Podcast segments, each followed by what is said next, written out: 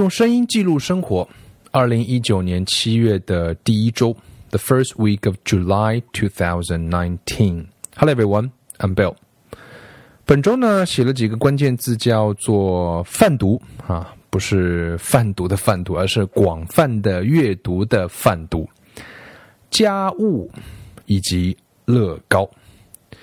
啊，贩毒这件事情呢，啊，这个听起来有点拗口啊，感觉像是干坏事一样，并不是 drug dealing 啊，我们是做的是 extensive reading，就是广泛的阅读。这件事情呢，在几年前，好几年前一次去日本旅游的机会，在日本当地拜访了啊，日本的一所非常著名的啊，在亚洲都非常著名的阅读的学校，叫 SEG Scientific Education Group。呃，一间教室可能也就十张课桌椅，十个孩子。可是，在这一间教室里面有啊超过两万本英文的原版书。啊，我看完之后，当时就有点震惊到了。在那个时候，我我我读过的书，我拥有的英文书也不算是少。可是看到那个场景，我居然发现翻起的很多书我都是没有见过的。所以从那个时候开始，啊，我就开始。啊，走上了这条不归路啊！广泛的阅读，所以我家里面现在也囤了好几好多好多书吧，没有数过具体的数目，但是也应该是万这个级别的啊藏书量。然后两个小朋友在一直在读，我自己也在读，大人的书、小孩子的书也都一直在买买买的节奏。但是这条路为什么注定是一条少有人走的路呢？啊，我总结了几条原因啊。第一个呢，啊，广泛的阅读嘛。就是麻烦，为什么麻烦呢？作为老师来讲，我也当过老师，所以选一本教材去教，那当然比较方便啊。因为老师备课只要备好一次，那一直可以讲啊，讲好多年都可以啊。可是泛读呢，广泛的阅读呢，因为有好多好多书，所以它不是备课备一次的问题。有那么多的素材，你都需要去熟悉。你就像是一个图书管理员一样，一个孩子来说，我喜欢这一类的书，你们这里有吗？那你就要很快的把它找出来给他。所以老师需要对书要足够的熟悉，才能够根据孩子的需求、孩子的能力、孩子的水平，因地制宜的去推荐。所以它很麻烦嘛。第二个呢，它很贵，expensive，要搭建一个有足够多的泛读图书馆。它需要多年的累计啊，这个累计呢，既需要我们老师对书要有足够的熟知和了解。不放说，我这边问你一个问题，你可以自问自答一下，你能否讲出十位以上的英文童书的作家的名字？我们可能知道 J.K. Rowling 啊，《哈利波特》的作者，你还知道谁呢？看看你能不能讲出十位、二十位，那更多呢？那就说明你对书本的了解。所以这个了解是啊需要累积的，需要时间的啊，就是呃需要时间。当然，我们知道英文书很贵啊。大家如果买中文书买习惯了，你会知道两百块人民币可以买一沓中文书啊。很多中文书还称斤的卖。呃，英文书呢，两百块可能时候就是一本两本啊，所以它很贵，所以需要慢慢的累计了。呃，第三个呢，广泛的阅读是一条少有人走的路的原因是它慢。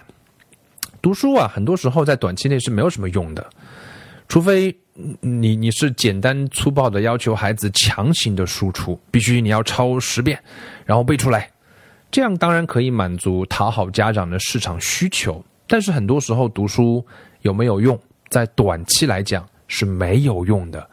所以现在很多家长找我学英文，把孩子交到我这边学英文的时候。我都是跟他们讲，这是很慢的一件事情，你要做好五年的准备，啊，不要着急。那如果你可以有这样的心态，那我们就慢慢来玩吧。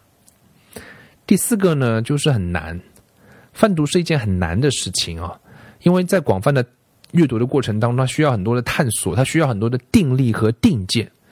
作为老师啊，我我自己也当过很长时间的老师，老师的角色呢，他会有一种思维定式，我们想总是希望能够教更多啊。可是学习真正在什么时候会发生？每个孩子的个体都不同。如果家老师自己本身就没有亲身见证过的话，甚至老师自己都会怀疑说这条路是不是对啊？就让孩子不断的看看看看看，看简单的，看他看得懂的，看他有趣的，他的英文水平就会提高吗？老师都会打一个大大的问号。可是呢，你需要见证过，你才会相信。其实有时候，对吧？如果你都已经做到的事情，就没有必要相信嘛。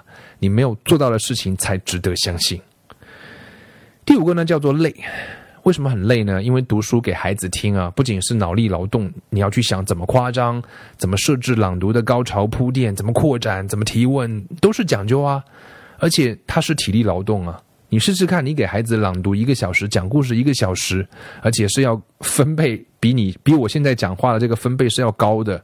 你试过一个小时之后，你的感受就会明白。这是我给我们家小朋友经过大概呃前前后后五年左右的摸索。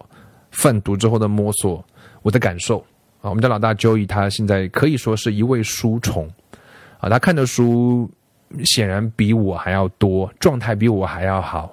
那这样的状态呢，让我觉得我跟他讲说，这个年代会有一些词语会很奇怪啊，比如说学霸啊，比如说学渣啊，学渣应该叫学霸学渣，我觉得都不是你应该向往的目标啊。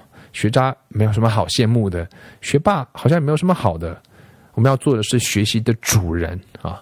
所以我觉得喜欢看书、看得进去书，去找自己想看的书，有一种学习主人应该有的状态。这也是我觉得是少有人走的路，但是我觉得这是一条正确的路。本周的第二关键字呢，叫做嗯家务啊，家务是什么意思？就是干活嘛。我之前在 TD 上看过一个演讲，来自于 Stanford 的招生办主任。Stanford 的招生办主任应该见过全世界那么那么多优秀的孩子吧？他最后在演讲结束的时候给了我们啊一个建议，就是我们的孩子是野花，我们家长不要尝试去当，就是就把他把那个野花变成盆栽啊，我们要当的是园丁。他给了两个建议，是说如果你一定要给孩子一些什么的话呢？第一个叫做 unconditional love。就是没有没有条件的爱，不要让孩子觉得说，好像他乖的时候你才爱他，不要让孩子觉得说他成绩好的时候你才爱他。虽然你的本意不是这样，可是你有时候表现出来会让孩子感觉你是这样。所以这是第一条。第二条呢叫做 roll up your sleeves and do some real work，就是除了给他无条件的爱之外，要让他劳动，卷起袖子干活啊。呃，有一天有个小朋友来我们家玩，他问我说：“哎，Bill 老师，你们家没有阿姨吗？就没有阿姨吗？干活的阿姨？”我说：“没有啊。”那他说：“那你们家家务活烧饭都谁做啊？”那我说：“我们全家一起做啊。”旁边我们家老大 Joey 我儿子就说：“你在家不做家务吗？”小女孩就没有接话。我觉得力气使在哪里，收获也就会在哪里。未来是怎么样？好，这个年代我们都不知道。今天所出现的所有的黑科技也好，预测也好，跟真正的未来比起来，都显得很苍白无力。我相信说，未来有一些东西是不可不会变的。比方说，你作为一个人，社会的人，你不怕脏，不怕累，你愿意撩起袖子就干简单的活，洒扫应对，你照顾好自己，然后你乐于帮助别人。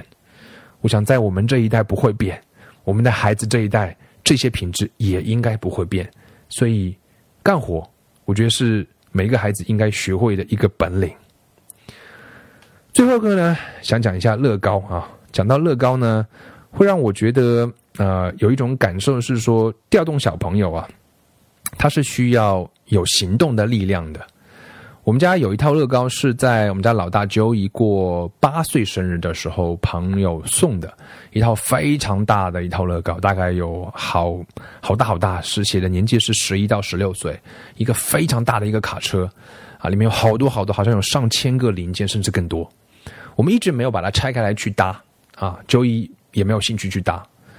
我觉得说行动的力量是非常巨大的。我们家老二 Andy 有天跟我说，就前几天跟我说。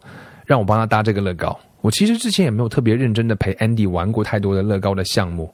之前九乙小的时候，我还陪他玩过几个项目。那我就说好啊。可是老大九乙旁边听了，完完全没有任何加入的兴趣。那我就陪 Andy 搭这套乐高，搭了一个下午。晚上九乙就来找我聊天了。老大就找我说：“爸爸，你好像除了工作，好久没有这么认真的陪我们玩了嘛？”我听完之后也接不了话，我只能呵呵。然后呢？我就继续搭，那天晚上，我们家老大 Joey 就找我了，啊，他就开始要参与了。第二天晚上，他要深度参与了。他说他来打这个乐高项目是有五百页的说明书，我们现在进展到一百七十页。